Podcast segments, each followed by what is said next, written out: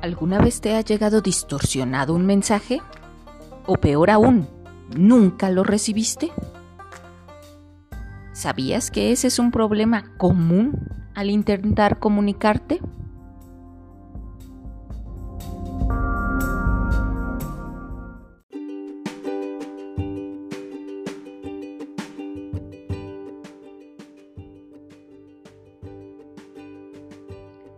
Hola, sean bienvenidos a esta, su clase favorita, Expresión Oral y Escrita 2. Hoy estaremos tocando el tema de barreras de la comunicación.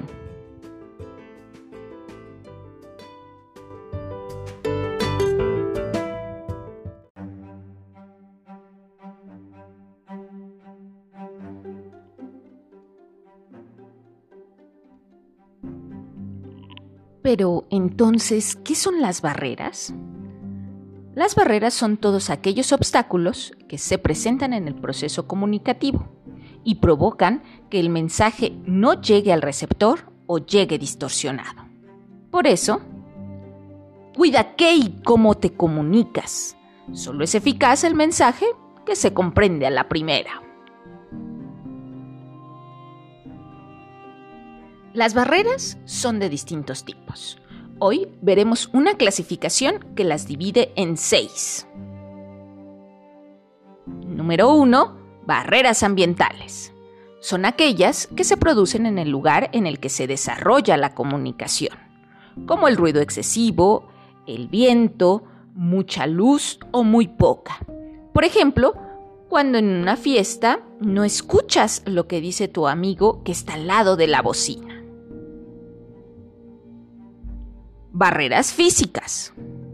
Son aquellas que se producen porque el medio o canal de comunicación falla. Por ejemplo, que se le vaya la señal al celular, se moje una carta escrita o se descomponga el cañón proyector en plena exposición. Barreras fisiológicas. Son aquellas que por alguna discapacidad de nuestro cuerpo eh, nos impide recibir o transmitir información en cierto tipo de códigos. Puede ser una discapacidad temporal, como cuando da laringitis y no puedes hablar, pero luego recuperas la salud y puedes comunicarte. O puede ser permanente, como la sordera. Barreras psicológicas son aquellas que se crea el propio individuo al ser superado por sus emociones.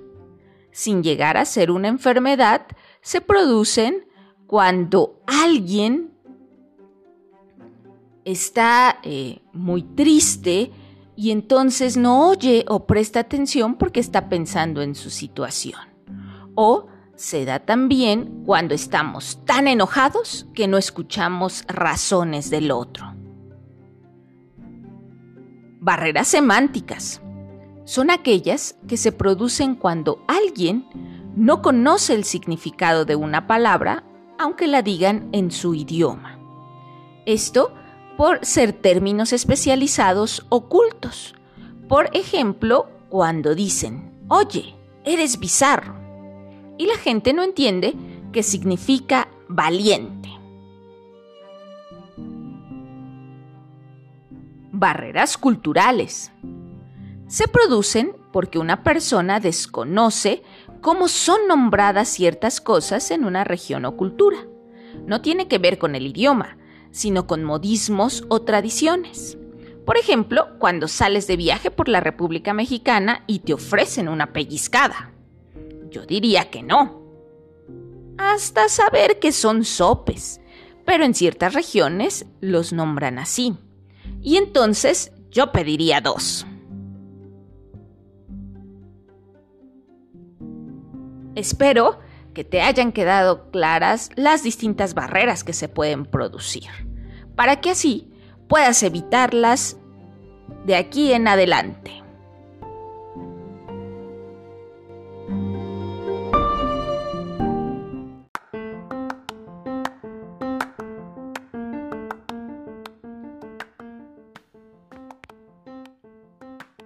Y así entendimos más por qué se producen las fallas de entendimiento en la comunicación.